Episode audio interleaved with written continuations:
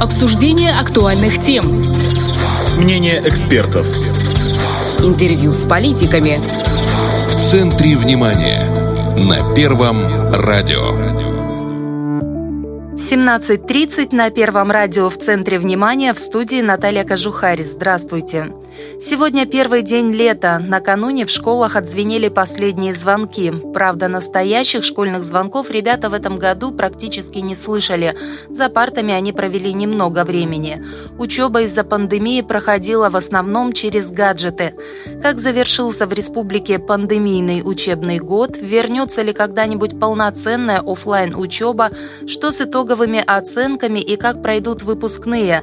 Обо всем узнаем у нашей собеседницы – с нами на связи в скайпе министр просвещения Алла Николюк. Алла Николаевна, здравствуйте.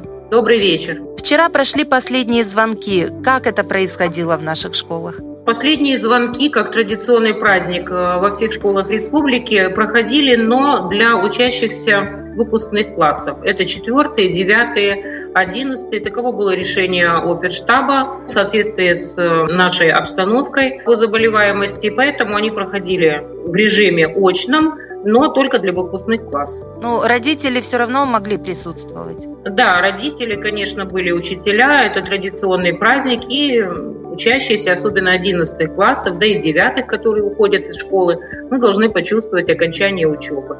Детки остальных классов, они каким образом отметили последний звонок? Э, в основном это были ну, такие своеобразные линейки э, в режиме онлайн. Классные руководители, несмотря на то, что нельзя было встречаться очно, обеспечили такое проведение, когда родители, учащиеся узнали итоги года, а, попрощались на лето, и таким образом, ну, в общем-то, линейками были охвачены все равно все дети.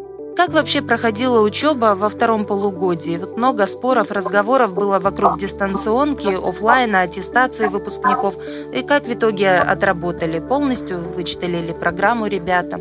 Да, начну с конца. Программу вычитали полностью. У нас, как мы уже говорили, в общем-то, была прекращена учеба на три недели, ну, в разных четвертях э, в силу повышения заболеваемости. Две недели мы отработали путем уплотнения программы, просто вычитали данный материал чуть-чуть более интенсивно, чем обычно, а одну неделю, как известно, мы продлили учебный год. Поэтому программа выполнена полностью. Учеба проходила в течение года по-разному для разных школ.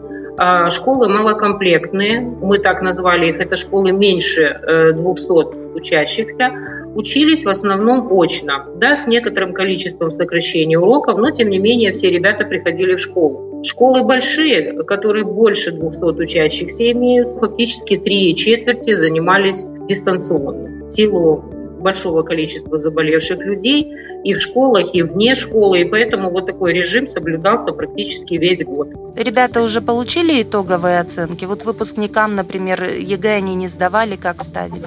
Да, у нас э, итоговая аттестация в этом году проходит в виде выставления годовых оценок. Поэтому вот на данный момент оценки как раз выставляются. Я думаю, что они в большинстве школ уже выставлены. И в настоящее время подводятся итоги. Ну, то есть суммируется в целом успеваемость по школе, по классам. Мы будем анализировать ее несколько позже, но по итогам, например, сочинения, которое проводилось в 11 классе, мы можем сказать, что качество образования не упало, оно осталось примерно на том же уровне. Дети достойно написали сочинение, как допуск ЕГЭ, которого не было но такая форма итоговой аттестации, как сочинение, нам удалось сохранить. И вот по этому показателю мы видим, что нельзя говорить о резком каком-то падении а, качества образования, оно на достаточно хорошем Вчера на линейках во многих школах отмечали, что достаточно много медалистов выходит в этом году? Да, немного количество медалистов сократилось. Ну, например, золото на серебро пришли некоторые дети э, по итогам сочинения, но, тем не менее, оно большое, держится в тех же пределах, что и в прошлом году. Это тоже показатель качества обучения. А с какими трудностями сталкивались? Что больше всего вызывало сложности? Техническое обеспечение или другие какие-то моменты? Здесь по разным классам по-разному трудности, например, у младших классов, когда мы даже первые классы переводили на дистанционное обучение, это был небольшой период в третьей, четвертой четверти, А там были трудности в основном технического характера, потому что маленьким детям тяжело все-таки выходить э, на связь с учителем онлайн, а, каким-то образом подключаться к технике. А, здесь были вот такие проблемы. Э, если говорить о старших классах, возможно, отмечают и классные руководители, и предметники, в основном проблемы были не с усвоением материала, к этому мы уже привыкли, общаться с учителем по-разному, и офлайн, и онлайн, выходили на уроки вот такие удаленные. Здесь проблем особых не было, дети уже привыкли. Но, видимо, проблемы были с организованностью, с умением самого себя организовать, вовремя сделанными уроками, то есть дистанционное обучение дало нам толчок к развитию вот таких навыков у детей, как самоорганизованность, умение поставить себе цели, задачи, распределить свое время и так далее. Я думаю, что это было одним из таких вот факторов, которые ну, каким-то детям, некоторым детям мешал, может быть, даже и учиться. Этому надо учить в школе, об этом надо знать родителям, и поэтому это было одной из э, таких моментов трудностей в дистанционном обучении. Она преодолима, эта проблема, и поэтому мы увидели просто ее, над ней надо работать. Дети постепенно привыкли, а родители привыкли, ведь когда только начинался офлайн, было достаточно много обращений от родителей с проблемами различными. Вот сейчас, к концу этого года как? Вы правильно отметили, что к любой проблеме человек привыкает, вернее, он учится ее решать. Поэтому приспособились. Родители, мы достаточно большое время учились дистанционно, и, соответственно, каждая семья для себя определилась, каким образом работают, как подключать технику, в какое время особенно если этих учеников несколько в семье, э, кому как выходить на связь. Здесь были проблемы такие, знаете, тоже организационные, но, тем не менее, привыкли к концу года, таких обращений стало гораздо меньше, но мы надеемся, что это очень хороший опыт. Как ни странно в этих условиях говорить, но это опыт общения, который мы приобрели. А электронная школа оправдала свое существование? Вот эта платформа прошла тестирование в боевых условиях, так сказать? Да, конечно. Сейчас она наполнена практически всеми уроками по всем предметам программы любого класса. И это большая очень помощь как учителю, так и ученикам и родителям. Очень довольны учителя тем, что есть небольшие фрагменты видео, которые очень сжато доносят до учащихся информацию. Ученикам и родителям, наверное, очень в помощь были такие моменты, когда эти уроки можно было посмотреть несколько раз при выполнении каких-то практических Э, работ э, лабораторных, при заполнении карт. Можно несколько раз посмотреть урок, если что-то недопонял или какая-то информация требует повторения. Поэтому, конечно, платформа сыграла свою роль. Она очень была востребована практически всеми учителями. И э, мы видим по обратной связи с родителями, с учениками. Но хочу сказать, что платформа будет дальше совершенствоваться. Мы ставим перед собой задачу, чтобы как можно больше школ работала с использованием именно этой этой платформы, потому что у нее возможности очень большие. Мы еще не все их исчерпали. Это и общение онлайн, это и другие возможности организации урока. Поэтому будем развиваться дальше. Пока на данный момент она полностью заполнена уроками материалами различными, в том числе и видео. Практически на каждый урок есть. Но это начало работы. Оно такое большое, объемное, но тем не менее есть еще над чем работать. То есть даже если онлайн у нас уйдет в историю и будут обычные школьные занятия, эта платформа все равно пригодится. Конечно, у нас э, все равно по-прежнему будут уходить классы на карантин. Хотим или не хотим, э, очень надеемся, что ковид уйдет, но у нас остаются обычные сезонные заболевания, когда классы тоже закрываются на карантин целиком. Поэтому сейчас имея такой большой опыт общения с дистанционной формой обучения, ни детям, ни родителям, ни учителям не будет Э, не представляет никакой трудности перейти. Вот буквально сегодня объявили карантин, завтра мы уже учимся дистанционно. Всем это уже привычно, понятно. Дети не будут прерывать учебу. Но жизнь диктует свои условия у нас. Э, карантин никуда не денется в отдельных классах, поэтому будем использовать. Но есть ряд возможностей для учеников, которые обучаются дома, например. Это каждый год есть эм, такое количество детей небольшое. То есть она будет широко использоваться по-прежнему. Вот еще о техническом моменте. Все ли школы удалось уже обеспечить оптоволокном, моноблоками?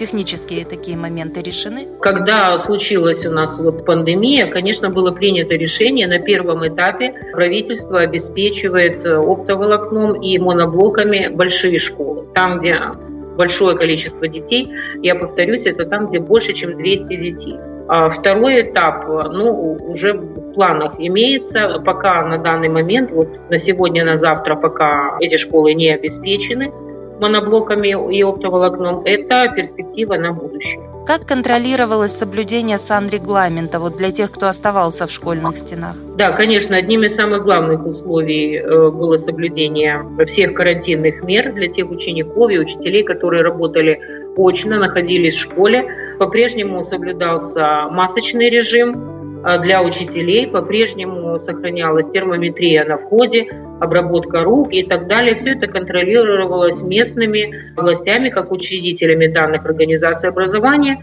и местными отделениями санитарно-эпидемиологической службы. А периодически контролировали, выезжали внезапно в школы, смотрели, нареканий особых не было, а те небольшие замечания, которые были, устранялись тут же. Возвращаясь к аттестации выпускников, э, мы уже говорили, что их аттестовали по текущим оценкам. Это отразится как-то на их поступлении в высшие и средние профессиональные учебные заведения? Нет, это не должно вообще никак отразиться на поступлении. Почему? Потому что ЕГЭ у нас является такой формой итоговой аттестации, когда выдаются сертификаты, но поступить в высшее учебное или среднее э, профессиональное заведение можно и без сертификата ЕГЭ. Просто сдать тестирование соответствующей организации образования. И все. Чем пользовались дети еще и до ковида. Кто-то приносил свой сертификат, если устраивал балл в этом сертификате, а кто-то сдавал экзамены ну, в виде тестирования в самой организации высшего или среднего профессионального образования и, соответственно, поступал. Поэтому Данный год, как и прошлый год, никак не повлияет на поступление. Ученику нужно иметь на руках только лишь аттестат. В любом случае он его получает, если он показал положительные результаты по всем предметам. То есть вот эти вот опасения родителей, которые проскальзывают у нас вот в пабликах, в соцсетях, что, мол, дети сейчас не сдали ЕГЭ, а кончится пандемия, их там через год-два заставят сдавать еще раз, они уже все забыли, это неоправданные. Нет, нет. А, сейчас ЕГЭ сдавать будут только выпускники прошлых лет, их очень немного. Это было и в прошлом году. Это те, которые получили двойки на ЕГЭ предыдущих лет, когда оно было. Э, таким образом, у них на руках нет аттестата. Чтобы его получить, нужно сдать ЕГЭ. В прошлом году и в этом году у нас итоговая аттестация прошла в виде выставления оценок годовых. Если эта годовая оценка положительная, аттестат у человека будет. 17 июня у нас пройдут выпускные. В каком формате? И будет ли шествие на главной площади чествовать медалистов как-то? Мы обозначали в своих приказах и решениях число не конкретное, а до 18 июня. Каждый район с э, главой госадминистрации, с управлением народного образования определяется, какой это день будет. До 18 июня должны пройти выпускные вечера. В каком формате определяет глава, начальник управления, директора школ совместно решают, какой формат это будет. Если в прошлом году часть выпускников у нас получала аттестаты, ну, допустим, в Бендерах, в Тирасполе на площади, ну, таково было их решение, это была красивая такая церемония.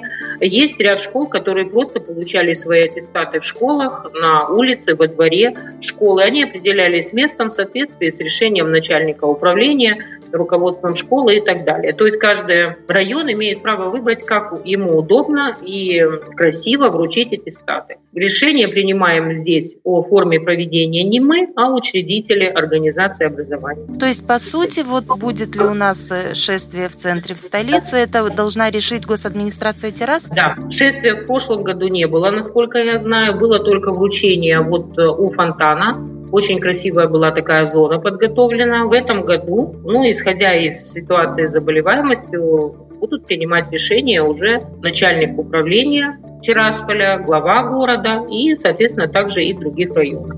Ну, с, с благословения оперштаба, естественно. Да, все решения сейчас принимаются в зависимости от заболеваемости. Есть ли уже видение того, удастся ли сесть за парты в полноценном офлайн формате в сентябре? Да, нам э, и в письменном виде такие вопросы задают. Мы отвечаем на такой вопрос так. Мы готовы сейчас уже можно сказать так, организовать учебу как в очном режиме, если позволит уровень заболеваемости, или будем надеяться, она уйдет совсем. Ну, также мы готовы работать в дистанционном формате, если того потребует ситуация. Поэтому будем надеяться на лучшее, но готовиться нужно к разным вариантам. Мы их уже опробовали в течение вот этого года и прошлого, поэтому будем только совершенствовать эти формы, но готовы в любом случае работать. Учиться надо в любое время. Все-таки ваше мнение как э, педагога, как практика, компетентное мнение, онлайн может заменить полноценную учебу? Или это вот только временная альтернатива? Нет, я думаю, это временная такая мера, которая вынуждена была нами введена, как э, и нами, так и во всем мире. Полноценную учебу заменить она не может. Очень важно живое общение с учителем, общение с конкретным учеником. И поэтому, конечно, как форма обучения, она будет жить и дальше. Но лучше всего, как это показал весь мир, обучение все-таки в очном формате. Мы будем эту форму использовать в тех случаях, когда это необходимо совершенствовать ее. Показала нам пандемия, что это один из таких способов общения на удаленке, когда другой возможности нет. Но очень будем надеяться, и я считаю, что самая лучшая форма обучения та, которая традиционная, которая очная. Алла Николаевна, спасибо, что уделили нам время и ответили на вопросы. Всего хорошего. До свидания. С нами на связи была министр просвещения Алла Николюк, а в студии работала Наталья Кожухарь. Это в центре внимания всем слушателям Первого радио. Хорошего вечера и оставайтесь с нами. Обсуждение актуальных тем. Мнение экспертов. Интервью с политиками. В центре внимания. На Первом радио.